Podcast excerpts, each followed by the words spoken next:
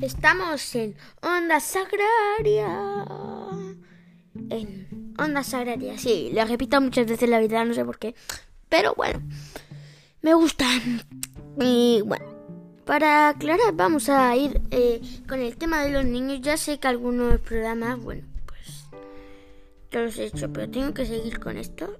Así, vamos a ir y vamos a contar hoy de los tres cerditos. Vamos a empezar. Había una vez, eh, bueno, había una vez unos tres cerditos que vivían con su mamá y decidieron irse porque ya eran muy mayores. Bueno, muy mayores, diría yo. Y como eran mayores, pues se. Uno se hizo la casa de paja, el más pequeño. Claro, tardó muy poco porque él quería dibujar. El, el, el mediano hizo una casa de madera. Y el más mayor hizo una casa de ladrillos. Y el mediano le dijo, ¿por qué? ¿Por qué no? No terminas rápido y haces una casa de igual del material que está hecho.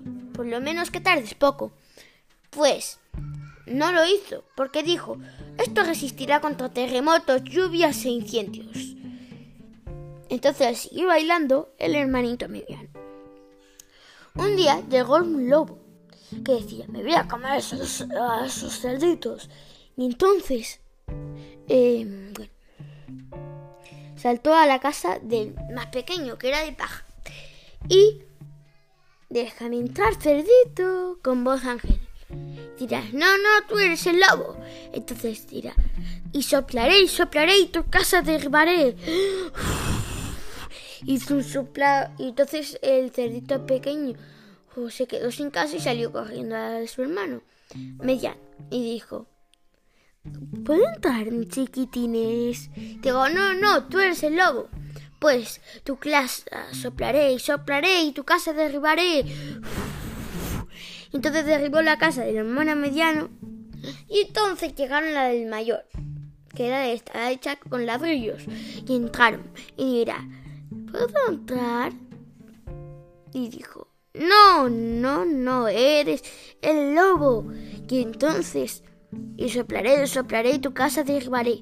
Lo intentó muchas veces, pero no pude y dijo, así que no me dejáis, entraré, con que tendré que hacerlo con la chimenea. Entonces entró la chimenea, pero el hermano mayor se enteró y entonces puso agua caliente eh, hervida y entonces al entrar se quemó el culo y salió corriendo. Bueno, se acabó el cuento. Eh, en fin.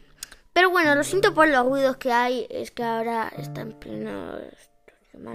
Pero bueno, no pasa nada. Eh, adiós, niñitos.